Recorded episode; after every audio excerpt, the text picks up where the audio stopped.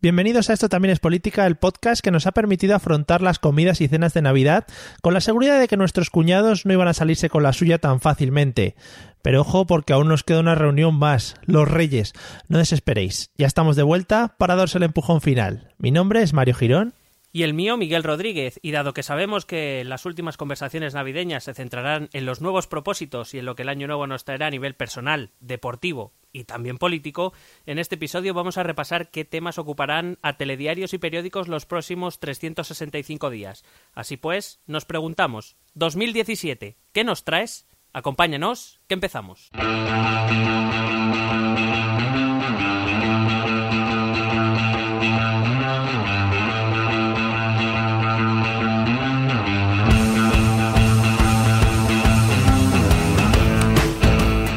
Hola amigos y amigas, bienvenidos al episodio número 22 de Esto también es política, el podcast que vuelve pues eh, no como la familia que vuelve por Navidad, sino que volvemos después de Navidad.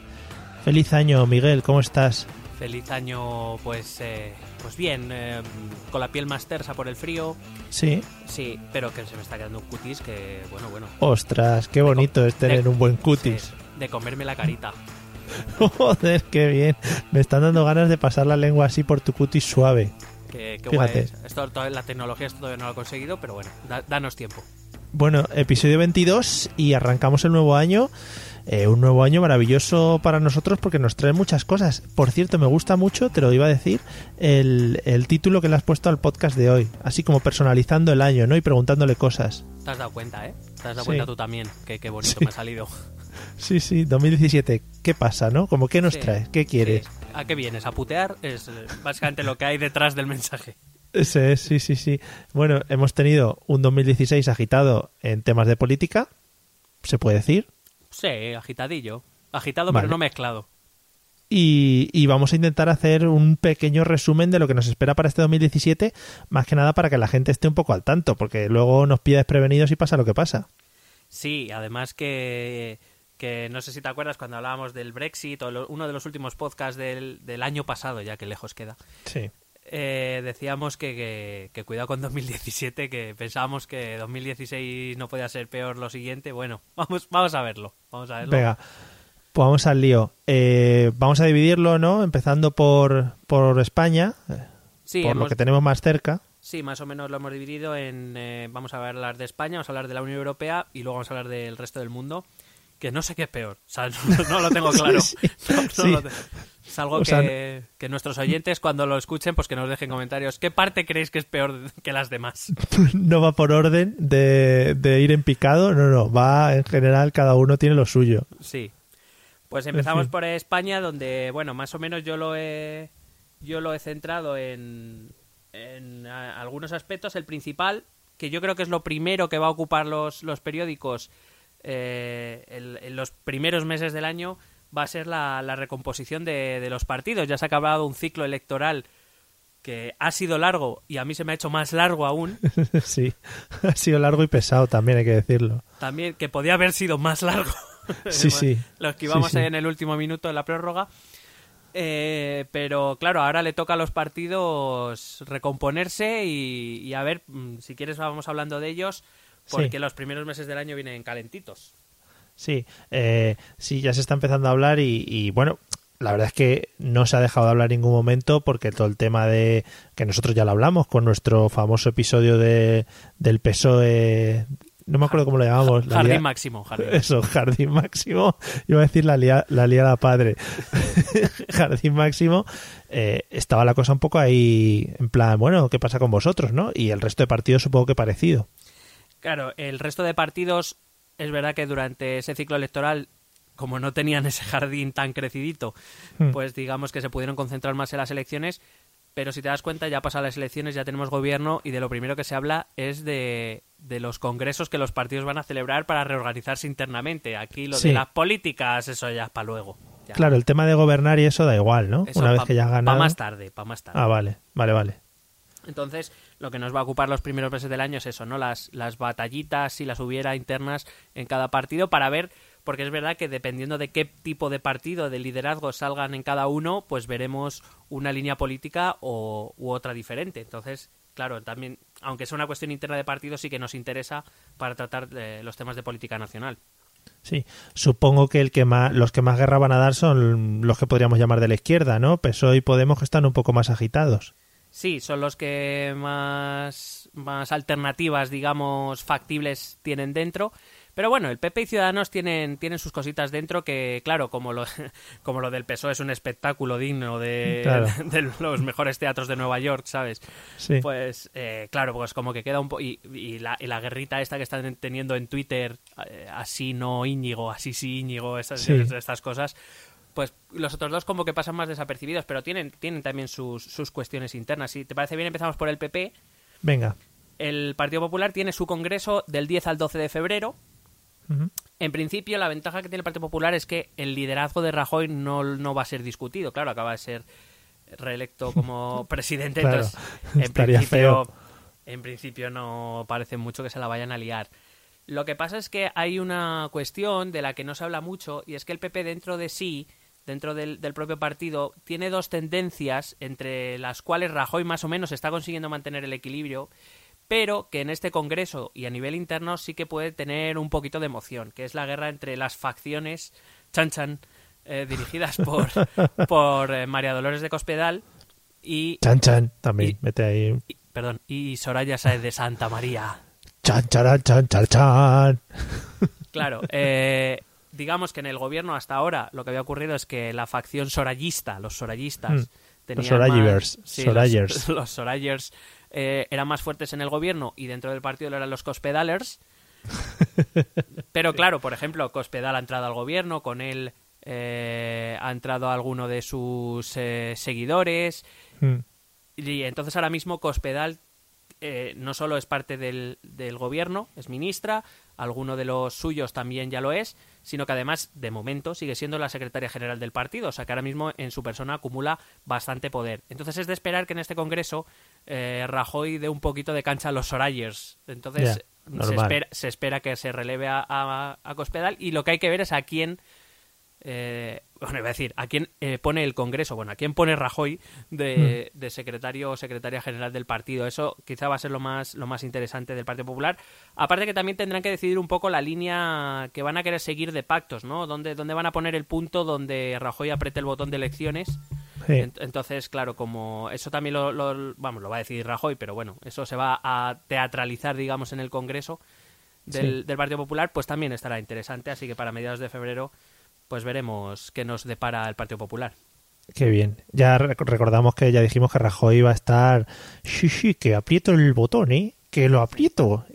Claro, Bueno, eh, eh, la, la cuestión es que, eh, bueno, ahora vamos a hablar del PSOE. Como va a tener que esperar un poquito al Congreso del PSOE a ver qué sale del PSOE, lo mismo no lo hace tan, tan, tan rápido. Pero bueno, que nadie descarte que para finales de año ya tenga la idea en la cabeza si no va, si no van las cosas como él pretende. bueno. Eh, más que. ¿Con quién seguimos? ¿Con PSOE? Sí, con el jardín máximo. Vale. Bueno, el par- hay que decir que el Partido Socialista es el único que hasta el momento es el único de los cuatro partidos más votados que no tiene congre- no tiene fecha de congreso todavía ah, muy bien. por seguir su línea en Sí, general. sí. Claro. Pero era una cosa que, que, que dijeron que tenían que hacer inmediatamente, ¿no? Porque para eso pusieron a, a las personas estas A cargo gestora. del partido, a la gestora. Sí, eso era. Yo dije en su momento que la lógica debería decirle que el Congreso debía ser en marzo, abril, por Semana Santa más o menos. Hmm. Pero se va a retrasar un poquito más porque, bueno, eh, porque el PSOE no deja de ser ese espectáculo al que todos podemos acudir cuando nos sintamos tristes y decir, bueno, Sí. mi vida no es tan mala. Hmm. Eh, no sé si te has enterado de la noticia de, de hoy, que No. uno- unos cuantos han decidido abrir una sede alternativa en la misma calle Ferraz, en otro número. una sí. Eh, en, en los cristales de fuera pon ven afiliate a recupera PSOE. ¿Pero son parte de la gente que votó no en la investidura?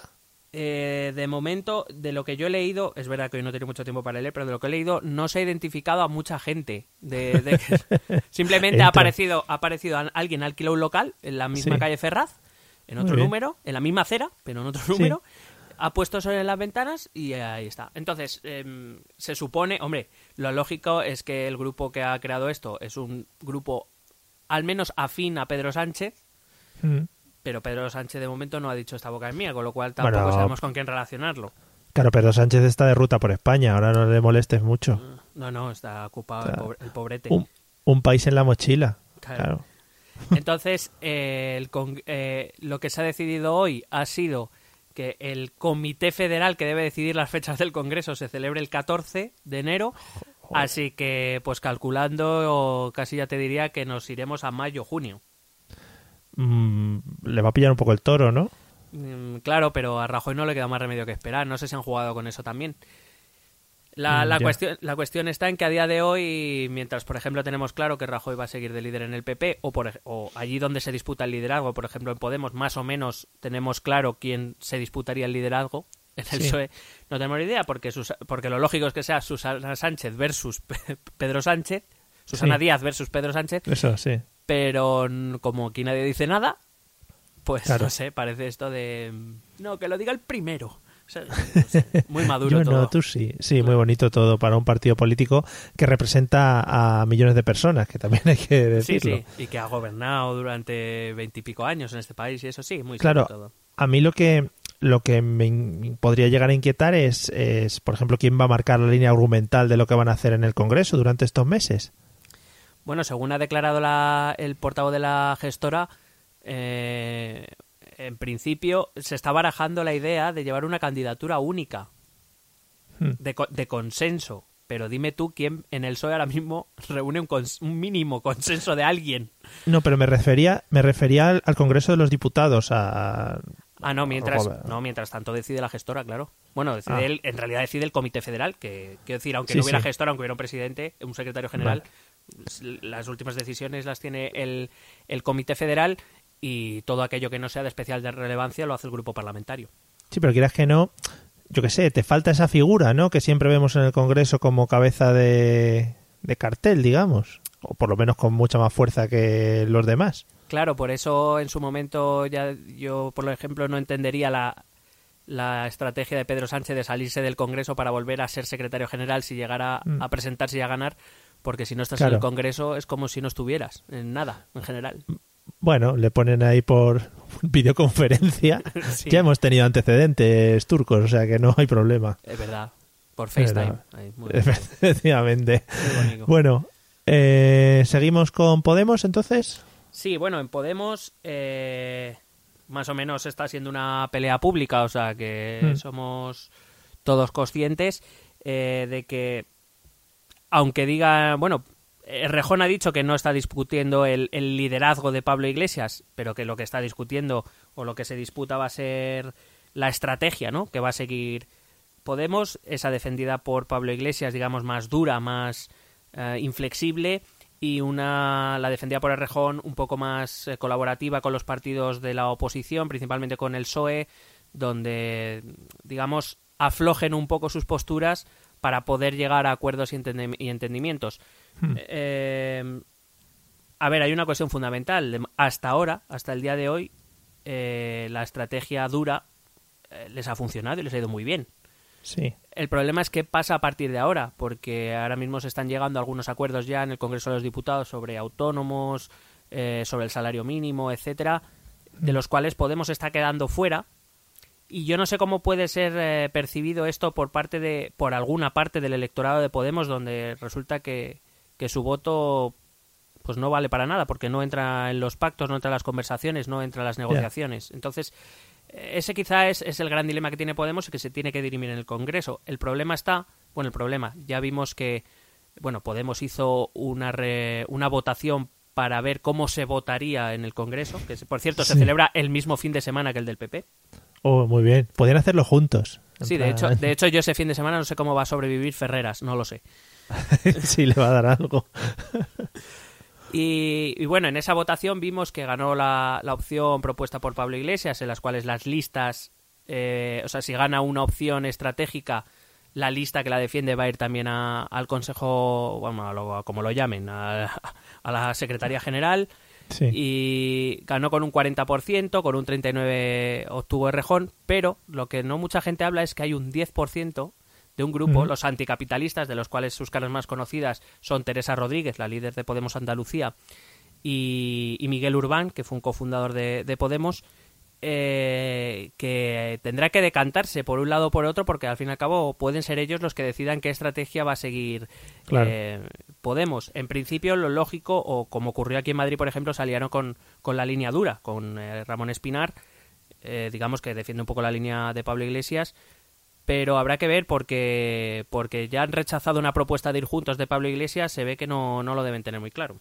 Una cosa, puede, puede, o tú piensas que puede ser contraproducente que, que, pueda meter mano mucha gente ahí, es decir, que allí todo el mundo pueda opinar y tal, y que no haya como algo muy determinado que es el que lleve los ritmos de Podemos para es que Podemos tiene un... me explico. Sí, bueno, no sé, yo voy a contestar a lo que te he entendido y si no, pues ya... vale, vale, vale. Em, para mí Podemos, ahora, cuando ha pasado todo el, ciclo electoral, tiene un problema y es o estructura un liderazgo fuerte y se convierte en un partido como el resto, o se convierte en un partido plural y diferenciado del resto. Lo que no se puede es tener un liderazgo fuerte, pero ser un partido diferente al resto. Eso, vamos, o por lo menos yo ahora mismo no lo concibo. Si ellos encuentran la fórmula, pues oye, habrá que quitarse el sombrero, pero de momento no lo, no lo encuentro. Entonces, eh, ves esas contradicciones, ¿no? Como por ejemplo, cuando se dice que nadie es insustituible en Podemos, por ejemplo, decía Carolina Vescanza, decía, no, eh, hablaban de que había Ramón Espinar, había eh, cesado al portavoz en la Asamblea de Madrid, que era errejonista, mm. eh, para poner a una, portavoz más afín. Y entonces cuando le preguntaron a Carolina Vescanza, Carolina Vescanza dijo que eso no era un problema porque nadie era insustituible en Podemos y que la nueva compañera lo iba a hacer tan bien como el otro que eso no debía ser un problema. Y entonces luego le preguntaron, entonces Pablo Iglesias también es, es, sustituible. Y he dicho, no, bueno, pero Pablo Iglesias no. Entonces, ¿en qué quedamos? O sea, no, no, se puede estar en, misa y repicando. O sea, tendrán, que, ver, tendrán que ver qué es lo que quieren. Si tener un partido diferenciado, pero que trae, que evidentemente esas cuestiones de pluralidad y de más gente opinando y de más gente con mano, traerá sus choques, evidentemente, traerá sus, sus consecuencias, o prefieren tener un partido más controlado pero claro, mm. entonces se parecerán a los partidos tradicionales. Claro, es que la sensación que dan es eso, que hay mucha gente metiendo mano y que al final es muy difícil llegar a ponerse de acuerdo.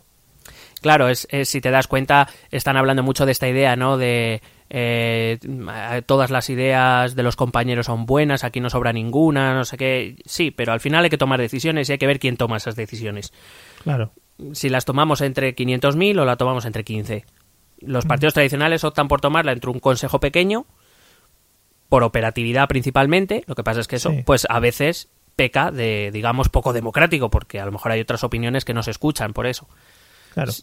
Entonces, pues bueno, eso, eso es lo que se va a dirimir en Vista Alegre 2, que le han puesto título. Está muy guapo, porque es una plaza de toros y al final ahí pues... Te, das cuenta, ¿no? Tú también te has dado cuenta de eso. Sí, muy bonito.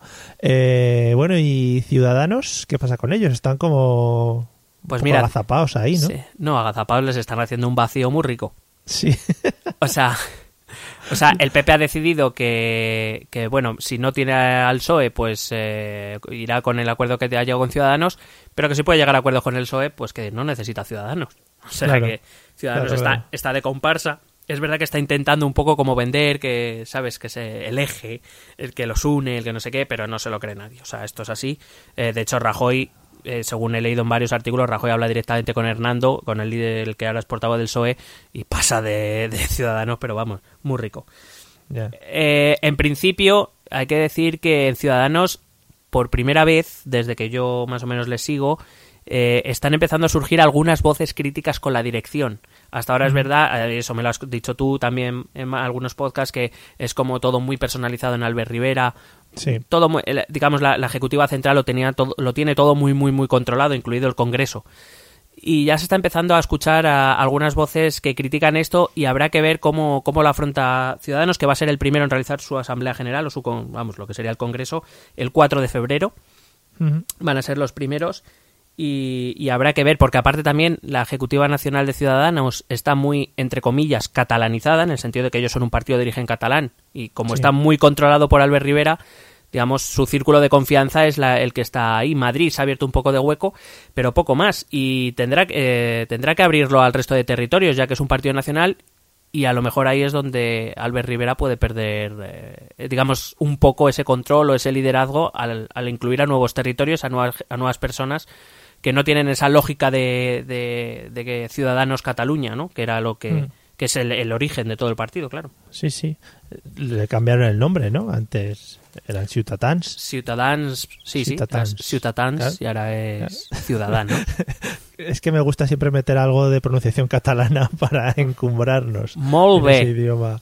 Bueno, eh, y dejando un poco de lado el tema de los partidos, eh, hay que recordar, como hemos dicho al principio, que ya hay un partido que está gobernando y que tenemos que empezar a mover temas de política nacional. Eh, sí, eh, hay que decir que el primer tema en cuanto a lo que es política nacional que vamos a, a ver y que según pase el tiempo se van a ir poniendo nerviositos con el tema va a ser con los presupuestos.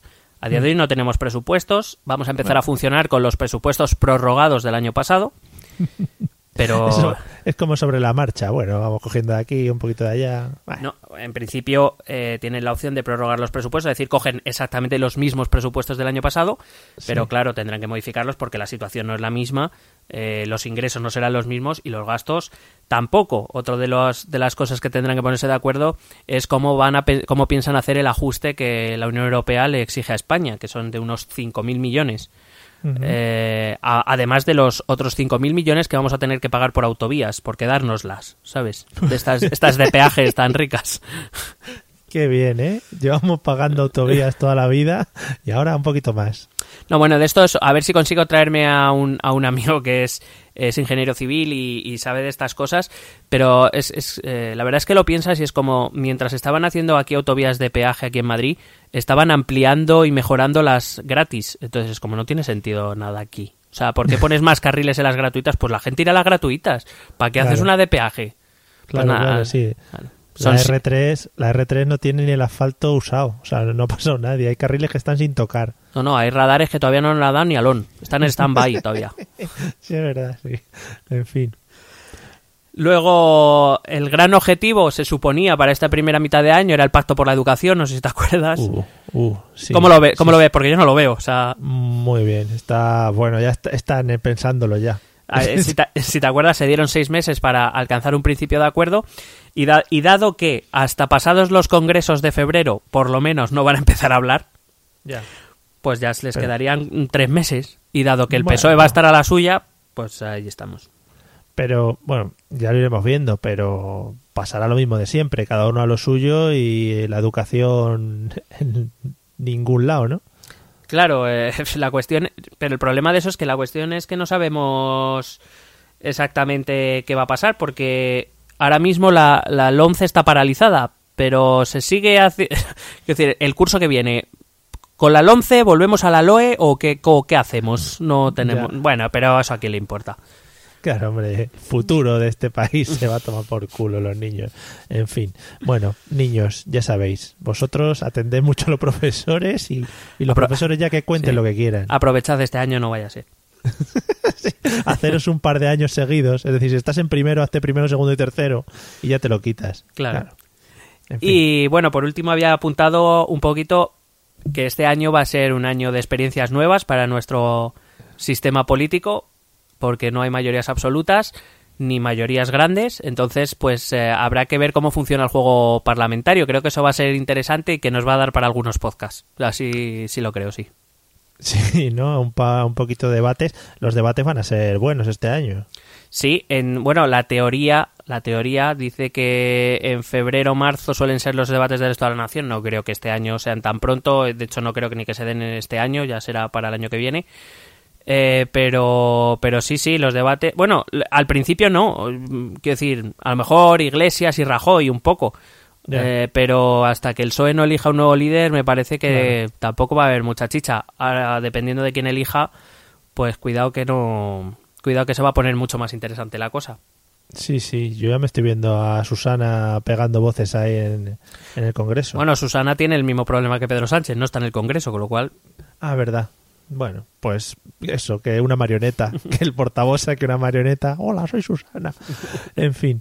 No, Bueno, por, por FaceTime, por FaceTime, ya está. Sí, ese- no, si el FaceTime lo va a petar. Que Por salga- cierto, Apple, Dime, Apple dime. no nos paga nada. Apple, Apple no nos paga nada que ya podrían.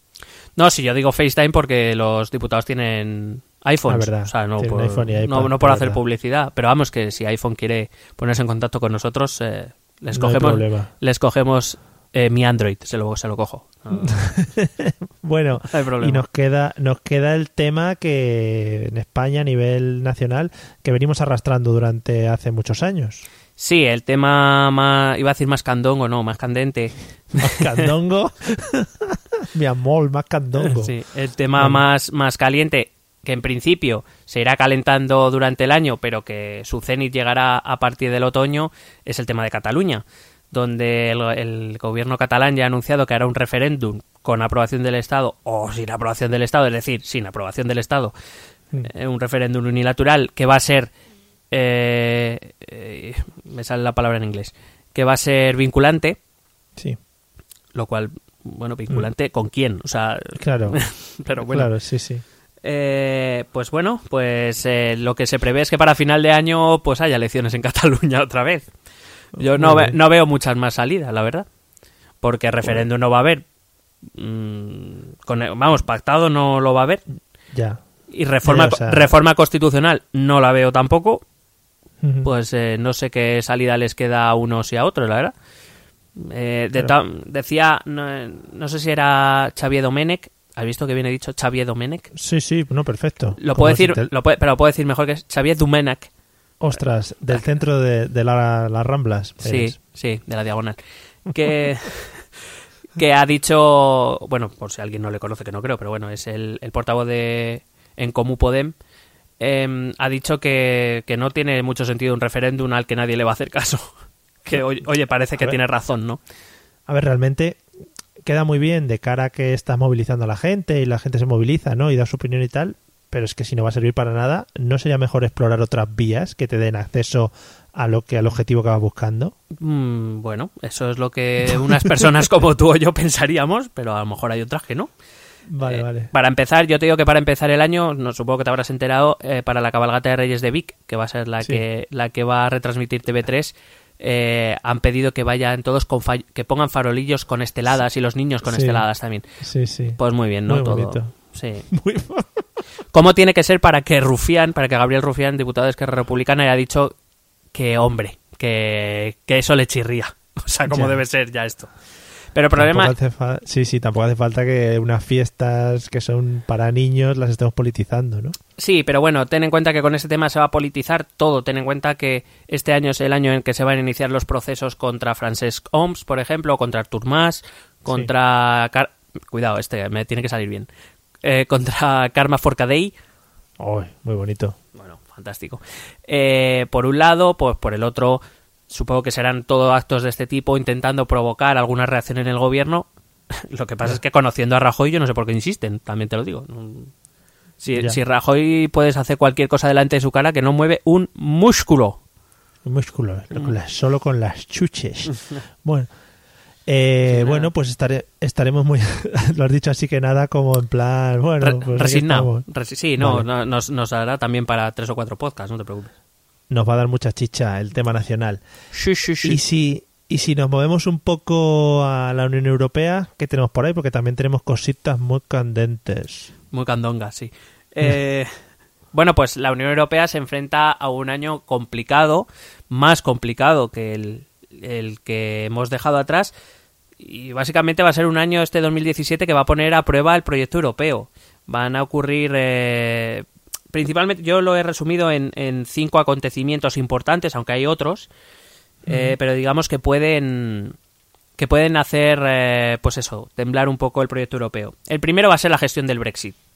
Mm, a día de hoy el problema es que no sabemos nada todavía de cuando hablamos, eh, cuando hicimos el capítulo dedicado al Brexit no hemos avanzado Sí. nada, la Corte Suprema todavía no se ha pronunciado, así que en principio debería empezar en marzo, pero no sabemos si va, qué línea se va a seguir, si la línea dura del gobierno de Theresa May, si la línea blanda del, del Parlamento. Eh, hoy, por ejemplo, ha dimitido el, el embajador que tenía, o no sé cómo lo llamaremos, una especie de embajador que tiene eh, Reino Unido en la Unión Europea, porque él es eh, europeísta y ha dicho que no quería formar parte de, de ese proceso. Eh, así que estaremos pendientes de la estrategia británica, porque la europea está clara. Eh, pero ah, habrá habrá que ver qué estrategia hasta que no se, se pronuncie la Corte Suprema no sabremos por dónde vamos a tirar. Pero en cualquier caso, sea un Brexit blando o un Brexit duro, hombre, peor si es un Brexit duro, pero si la estrategia es un Brexit blando o un Brexit duro, la salida por primera vez en las negociaciones, por primera vez para que un país salga de la Unión Europea, pues eh, deja, ponen en entredicho un poco el proyecto. Claro, me gustó mucho que la señora May dijo el otro día en su discurso que, que también iba a negociar por aquella gente que había votado que no al Brexit. O sea, quieras que no, claro, al final si yo he votado que no quiero salir de la Unión Europea y todo el mundo ahora va a negociar para que sí, te sientes como un poco fuera de tu país, ¿no? O de lo que, de lo que va a pasar. El gobierno británico tiene un problema, es que, eh, quiero decir, al contrario de lo que pudo pasar en Italia, donde fue un resultado claro, en Reino Unido es que fue un resultado muy ajustado.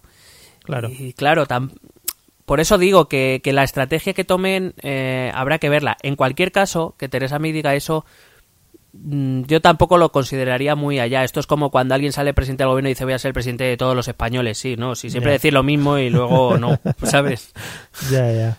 Entonces, pues eso, habrá que ver. Claro, es que está muy bien decir, también vamos a negociar por los que votaron no, pero resulta que tus tres negociadores principales, pues son Boris Johnson y compañía, sabes que son Brexiters a muerte. Entonces, sabes, Chirri, habrá que ver, habrá que ver y, y realmente yo creo que la, la esperanza entre comillas, la esperanza, eh, la, voz de los que votaron no solo se va a escuchar si, si la Corte Suprema decide que es el Parlamento quien debe de dirigir las negociaciones y decirle al gobierno qué línea debe seguir. Si no, lo veo complicado. Mm.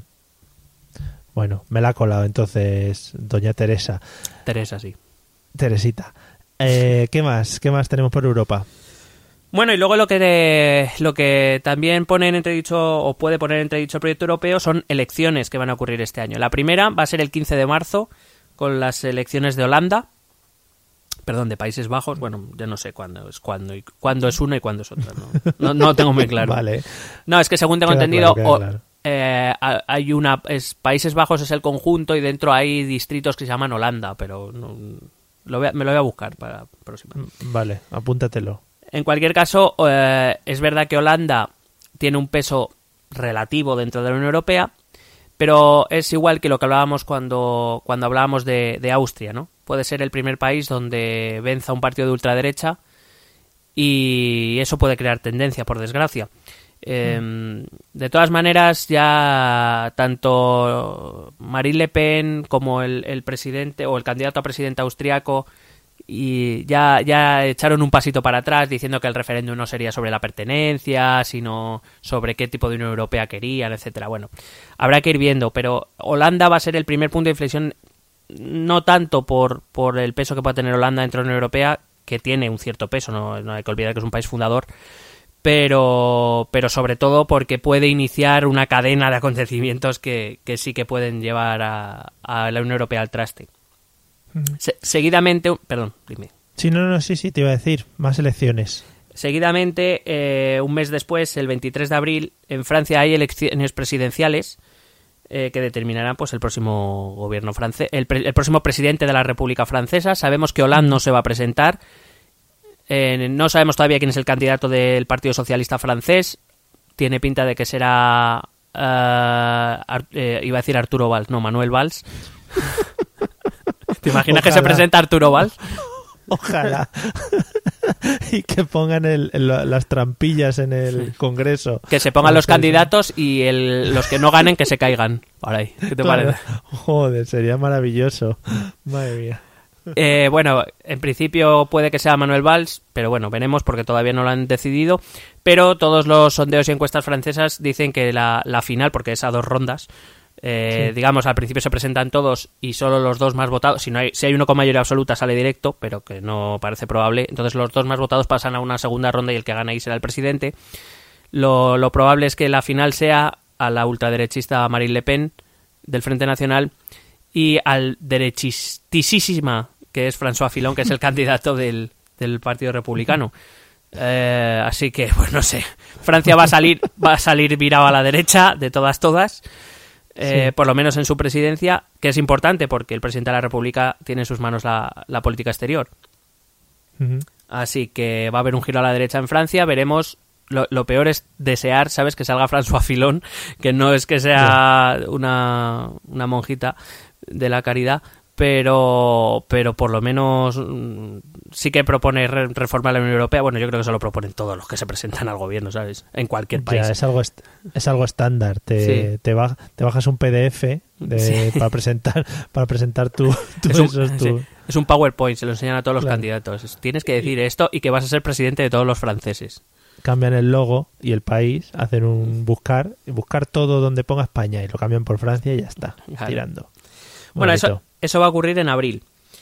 Mm. Pero en, en la, en la misma Francia, en junio, el 11 y el 18 se van a celebrar elecciones legislativas, es decir, para, ah, para la Asamblea Nacional, para el Parlamento francés. Y claro, no es lo mismo tener un presidente de derechas o de ultraderechas con un parlamento más dividido que tener un, presidente de derechas o uno de muy derechas con un parlamento Mm. muy de derecha. Ya, ya, ya. Entonces, pues eh, también son importantes, sobre todo por el peso que tiene Francia dentro de, de la Unión Europea. Y quizá para mí este es el riesgo más importante. Muchos hablan de Alemania, que es el- la, la quinta elección, de- el quinto punto del que iba a hablar, que probablemente, todavía no tienen fecha segura, probablemente a finales de octubre serán las elecciones legislativas.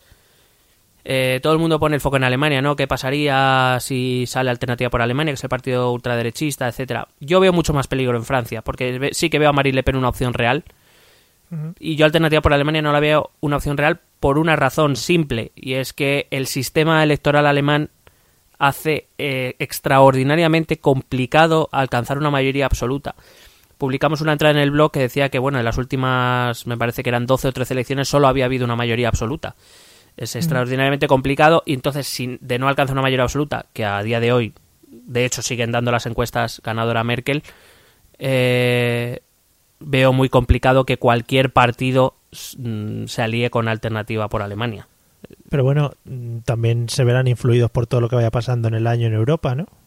Hombre, eh, se verán influidos, pero a ver, mm, yo a día de hoy, no, aunque, aunque Alternativa por Alemania ganase, fí- fíjate que las encuestas todavía no lo dan, pudiera ser incluso que dan ganador a Alternativa por Alemania, es que es tan complicado que alcance una mayoría absoluta y dado que en Alemania ha quedado demostrado, no solo en esta legislatura, sino en, algunas otras, que la derecha era moderada y la izquierda moderada se ponen de acuerdo cuando, cuando corresponda, veo muy complicado que Alternativa por Alemania llegue al poder. Que tendrá su importancia, que Bueno. montarán ruido y montarán escándalo, seguro. Pero yo pondría más el foco en lo que pasa en Francia. Queda grabada tu apuesta, otras apuestas que has hecho no fueron muy bien. Pero otras sí. O sea, hay cosas que hemos acertado y, y- y dos puntuales no. Vale, vale. Vale. Pero una, una, una no acerté ni yo ni nadie. Ni nadie. Ni O él sea, mismo. Él Claro, mismo. si él se daba perdedor, yo lo tengo claro. Sí, sí, seguramente. Estaban ya recogiendo todas las cosas cuando ganó. O bueno, ahora que- hablamos de, ahora hablamos de él. Sí. Eh, ¿algo, ¿Algo más que nos quede de Europa? Pues eh, por acabar muy rápido, también hay elecciones en Serbia el 9 de abril, en Noruega el 11 de septiembre, en República Checa el 29 de octubre, en Eslovenia el 19 de noviembre. Sin fecha va a haber elecciones también en Bulgaria, probablemente en abril, y sobre todo eh, hay un referéndum constitucional el eh, 31 de mayo en Turquía. Oh, yeah. Vamos Cu- para allá. Cuidado, por, y de esto supongo que sí que haremos podcast porque nos encanta Erdogan y el Erdo. Sí. Eh, lo que se pretende en este referéndum constitucional es pasar de un sistema parlamentario, que es lo que tienen ahora, a un sistema presidencialista donde Erdogan tendrá más poder. Cuidadito ese tema. Bueno, pues a ver qué dicen, porque, a ver, claro, en Turquía ahora influyen un montón de cosas. El tema de los atentados, etcétera, etcétera. Pues al, eh, no, aquí no me la voy a jugar. no voy a jugar. Vale. Me huele, me huele que se va a cambiar el sistema, pero no me la juego. Yo aquí no digo nada. Bueno, volveremos sobre el señor Erdogan para contar sus aventuras. Parece como un superhéroe, un superhéroe. o- Erdogan y sus amigos. Super, ganan. super Dogan. Super Erdogan. Bueno, y ampliando un poco más nuestras miras, eh, ¿qué nos espera en, eh, a nivel internacional? Yo te voy a decir una cosa antes de que empieces, porque ya he visto quién es el primero del que vamos a hablar. El, Eh, The One and Only. Sí, eh, va- vamos a hablar del señor Trump, claro. Eh, empezamos como con mucho miedo de que fuese a ganar tal, pero yo ahora mismo, personalmente, tengo como las ganas de que empiece a, de que empiece a gobernar. Porque, porque te va la marcha. Sí, sí, en plan, a ver qué va haciendo el señor este. Pues eso, eh, la principal noticia internacional y que afecta a todo el mundo es que a partir del 20 de enero el nuevo presidente de Estados Unidos, o como yo le llamo, el nuevo presidente del mundo, es Donald Trump.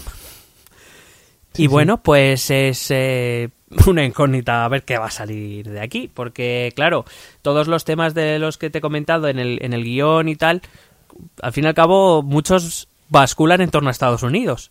Sí. O sea que hay que decir, antes de pasar a lo internacional, que la, la propia política estadounidense va a ser, eh, digamos, o sea, va a ser la leche. O sea, ya, ya están teniendo, o sea, todavía no es presidente, ya está teniendo movidas con su partido. O sea, Claro. por cierto, que, Es que- Y, y su equipo, el equipo de transición ya se ha puesto en contacto para ver cómo levantar el muro, que no iba de broma, por lo visto, lo del muro. Claro, claro. Hombre, no, no. Sí, y ya verás, si es que les va a faltar poco para que salga él con ametralladoras por la calle a cargarse mexicanos o lo que sea, sí. Con un hammer así de ruedas grandes, tú lo ves. Sí, sí. Ostras, sería estupendo. Y retransmitido por la televisión, claro. Hombre, eh, que la CNN está para eso. Joder. Entonces, eh, esperamos que haya mucho movimiento, ¿no? En torno al señor Trump. Va a haber movimiento interno y va a haber movimiento externo. Eh, vamos a ver eh, las relaciones internacionales que, que despliega Estados Unidos. Porque es verdad que decimos, y se escucha mucho, y es verdad que le tira muchos piropos, que la relación Trump-Putin va a ser buena, pero habrá que ver la relación eh, Estados Unidos-China. Porque de China nunca nadie se acuerda nada porque no saca ejércitos. Sí. Hasta el día que se le pongan los cojones a los chinos y salgan Claro. 1.100 millones de chinos a conquistar el mundo, ¿sabes? Ya, ya lo están haciendo undercover. Luego cuando salgan de verdad con papeles ya verás. Pues por eso te digo. Entonces, habrá que ver. Eh, otro de los, de los temas internacionales que va a ocupar este 2017 sin duda va a ser la guerra de Siria. Y Estados Unidos tiene que jugar un papel ahí. Claro. Habrá, habrá que ver qué decide eh, el señor Trump, que dice que tiene una estrategia para acabar con ISIS en tres meses. no sé. Y se la calla hasta ahora el cabrón, en vez de decirla antes, o que sé. Claro, claro. Eh, Call of Duty se llama. Madre Bueno. mía. Pues debe ser, porque si lo que está si lo que está pensando es llevar tropas allí, no creo yo que los estadounidenses se lo tomen muy bien. Claro, es que Sí, se puede liar otra como rollo Pero- la guerra de Irak y... Claro, pero escucha, es que no, no creo que sea la opción en la que está pensando. Es que lo mismo lo que está pensando es dejar vía libre a los rusos. Ya. Soltar a Y no, los sé, rusos. y no sé qué opción es peor. Ya, ya, ya. Claro, Por- igual los rusos dicen, bueno, pues ya que estamos aquí, seguimos para adelante. A ver, no va a hacer conquistas territoriales, pero bueno, ya eh, está claro que si los rusos toman el mando en Siria, el régimen de Al-Assad permanecerá. Y bueno, ya hemos visto lo que ha pasado cuando se han firmado las treguas. Ya. Que- quiero decir, que, que- Sí, sí, que sí. la- es una situación muy compleja, muy delicada y, y haga lo que haga Estados Unidos, cuidado. Claro, es una cosa que no se puede tomar a- así, venga, a la tira para adelante y fuera. Hay que mirarlo con las posibles consecuencias que tenga. Sí, de hecho, eh, bueno, eh, él es presidente electo y por tanto ya, ya está teniendo acceso a información restringida, información militar, información de inteligencia y ha, decidido- ha dicho que no lo lee, que para qué, que una vez a la semana que le hagan un resumen, Madre mía. que ya sí eso. Si lo peor es que a este tío se le va a escapar algo. Pero sabes, hombre, pero sabes, que- sabes lo mejor es que decía, eh, si yo no necesito leerlo todos los días, no ves que soy, Claro. más, soy más inteligente. Claro, claro. hombre. Digo, pues muy bien, pues tú, a tu rollo. Bueno, más cosas a nivel internacional. Eh, pues eh, también muy relacionado con la guerra de Siria será el tema de los refugiados, que también nos afectará aquí en Europa principalmente. Sí. Pero que bueno, ya se ha convertido en un tema mundial. Sabes que Canadá es un país que se ha abierto bastante a los refugiados. Estados Sí. Unidos a ver que no parece que lo vaya a ser.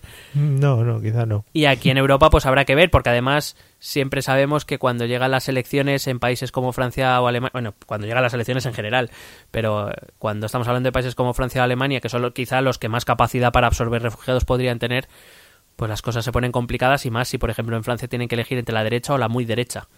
Ya. Entonces, pues eh, va puede ser un tema, un tema complicado.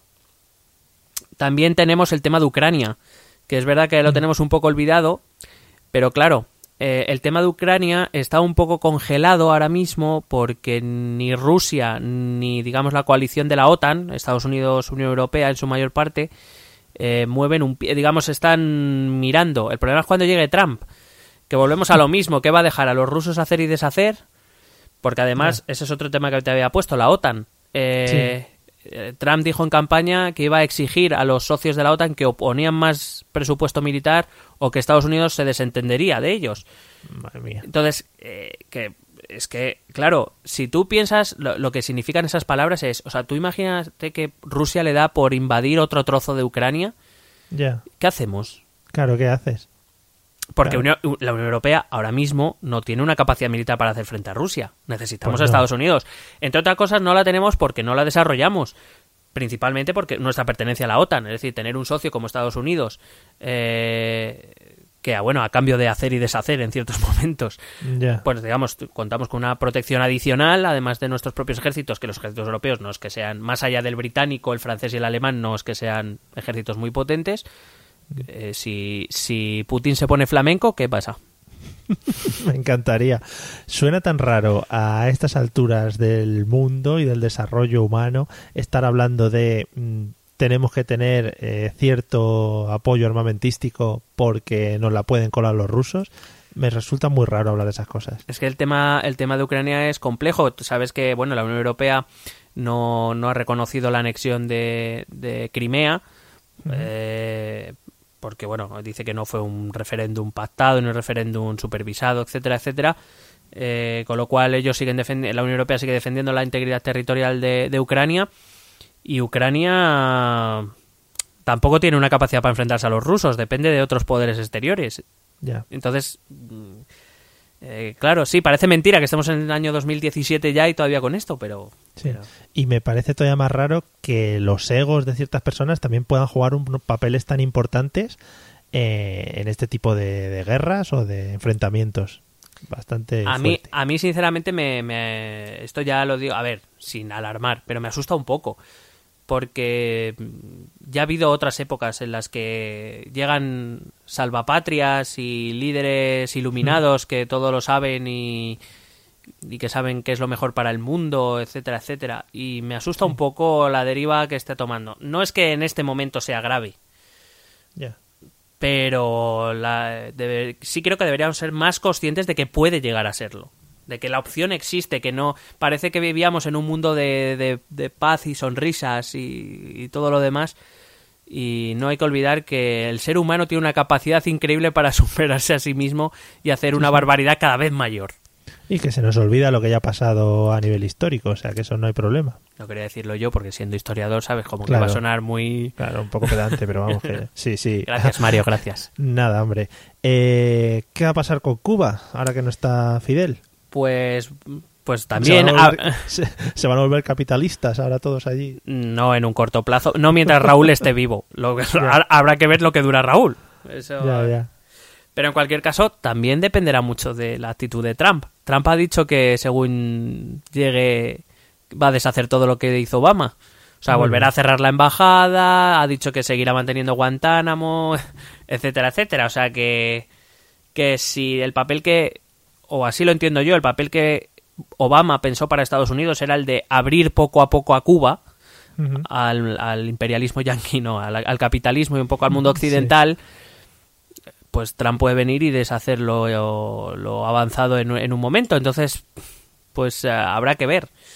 Habrá que ver. La verdad es que es verdad que el Partido Conservador en el que se apoya Trump es muy, digamos, muy favorable a los cubanos emigrados eh, de Estados Unidos.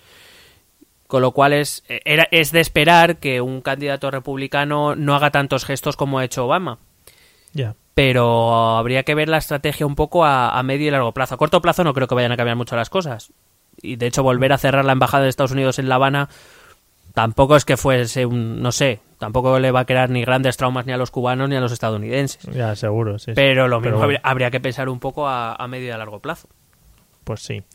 Le iremos siguiendo la pista. Eh, más temas internacionales a destacar en este ratito que nos queda. Pues un tema que con, eh, con la guerra de Siria ha pasado más desapercibido, pero bueno, es un tema que se está volviendo a recrudecer, que es el de Israel y Palestina. Obama, en la última reunión general de la ONU, Estados Unidos no se, por primera vez, no eh, usó su capacidad de veto para eso, para vetar una resolución de las Naciones Unidas instando a Israel a, a parar con las ocupaciones de la zona de, de Palestina, de la Cisjordania, por primera vez, entre comillas, ha vendido, ha dejado vendido a Israel, que contaba con la protección estadounidense, y a ver qué va a hacer. En principio, Trump parece que va a recuperar otra vez la alianza, una alianza más fuerte con Israel, con lo cual, pues a ver cómo acaba eso también. Madre mía. Eh, ¿Qué pasa con el amigo, cómo se llama este ahora? Kim, Jong-un. Kim Jong-un. Kim Jong-un. Kim Jong-un, ¿no? Pues nada, que ha dicho que en poco ya tendrán una cabeza nuclear y Trump ha decidido responderle con un tuit, por supuesto, diciendo mm, jamás. Eh, no sé, no sé qué pretende, no sé si es que va a bombardear Corea del Norte o lo que sea. Pero el problema de Corea del Norte, más allá de que tenga una cabeza nuclear transatlántica que, que pueda alcanzar a Estados Unidos, eh, a ver, sinceramente, o sea, si Corea del Norte la usa es que es tonta perdida, porque, a ver, que un caza, o sea, le mandan un portaaviones y cinco cazas y destrozan Corea del Norte, o sea, no... El problema de, Corea del Norte realmente va a ser que van a saltar chispas entre Estados Unidos y China. China ha sido una tradicional protectora de Corea del Norte y ahí sí que pueden saltar chispas. Veremos, veremos lo que pasa. Te cuento rápidamente que se nos echa el tiempo encima. ¿eh? Sí, venga, cuenta. Nada, pues también hablaremos de las evoluciones de la economía, eh, porque habrá un enfrentamiento entre tratados de libre comercio versus proteccionismo. Las, las derechas europeas y Donald Trump apuestan por economías proteccionistas. Habrá que ver cómo funciona eso. Habrá que hablar de Irán, porque Trump también dijo que iba a denunciar, vamos, que iba a, que iba a salir del pacto que hizo Estados Unidos con Irán eh, y que va a exigirle que no siguiera las investigaciones de, de uranio y de la, de la energía nuclear. Habrá que hablar del cambio climático, como si es que se ponen en marcha los acuerdos de París. Habrá que hablar de energía nuclear, que vuelve a estar de moda. Y habrá que hablar de transgénicos, que también se van a poner de moda otra vez. Eh, así que, pues nada, de todo esto hablaremos. Seguro que de más cosas, más sorpresas que nos traerá este 2017. Y todo esto, eh, previsiones sin haber empezado el año y sin saber lo que pasará. O sea que esto puede cambiar, vamos. Claro, luego cada tema puede desarrollarse de mil maneras distintas y por supuesto, como te digo, pues siempre alguna sorpresa salta en la gauna, ¿sabes? Hombre, siempre en las gaunas hay que tener un ojo puesto. Eh, bueno, pues nosotros eh, le seguiremos la pista este año 2017 porque pensamos también dar mucha guerra a nosotros, aunque no nos has puesto aquí en, el, en la previsión anual de lo que va a pasar. Hombre, pero porque lo, había tomado más como de lo que vamos a hablar nosotros, entonces hablar de ah, nosotros mismos no lo veía. no, bueno, podemos hacer un episodio especial de cómo hemos cambiado. oh, qué bonito. Pero que nos traemos a María Teresa Campos para que nos haga un qué tiempo más feliz. hombre, y a Terelu. Ah, vale, vale. Bueno, y, y para ir terminando, tenemos hoy una cosa súper especial, ¿a que sí? Joder, a mí, a mí me hace muchísima ilusión. porque, no, porque no voy a decir yo los métodos de contacto. Efectivamente, nos haría mucha ilusión que en este año 2017 eh, nos planteaseis cosas, como ya pasó con el especial que hicimos de preguntas de los oyentes, que pudiésemos, pues eso, responder a vuestras preguntas o que nos dejaseis planteamientos de debates o que nos debatieseis cualquier tipo de, la tontería que digamos nosotros aquí en, cualquiera de los episodios. Y para ello eh, tenemos una locución maravillosa que vamos a pasar a escuchar ahora, si te parece. Hombre, por favor. Pues venga, vamos a ello. ¿Quieres preguntarnos algo? ¿Proponernos algún tema? ¿Exponernos tu opinión? Ponte en contacto con nosotros. Es muy fácil. Envíanos un correo electrónico a esta dirección. Esto también es política.gmail.com. También puedes escribirnos en nuestra página de Facebook. Esto también es política. O en nuestra cuenta de Twitter, arroba etepolítica. O si lo prefieres, visita nuestro blog. Esto también es política.wordpress.com. Recuerda que puedes suscribirte a nuestro canal de YouTube. Y si quieres charlar con nosotros directamente, únete a nuestro grupo de Telegram. Busca el enlace en nuestras redes sociales porque tú también formas parte de Esto también es política. Esto es estupendo. Eh, Te ha quitado un poco de trabajo, no sé yo si... Gracias, Silvia Feijó. Gracias. Gracias. no, sé, yo si ahora te sientes, yo que sé, intrusismo laboral. De momento no. A lo mejor en tres podcasts lo quiero de vuelta, pero así de momento no. Porque te ves con el mono y toda la pesca. Vale, vale. Bueno, pues nada, hasta aquí hemos llegado en el episodio de hoy. Ya digo, eh, tendremos un ojo puesto en este 2017, al igual que todos nuestros oyentes, espero que lo tengan, porque si lo tienes en 2018, pues eh, es una tontería, ¿no? Porque ese año no lo está viviendo. Te lo vas a perder. Claro, y por ejemplo, ponerlo en 2015, pues tampoco podemos viajar en el tiempo, ¿no? O sea que no. No, no va a solucionar mucho, así que yo qué sé. Plantéate metas de 2017, que está mejor la cosa hay que ser razonable en esta vida y racional.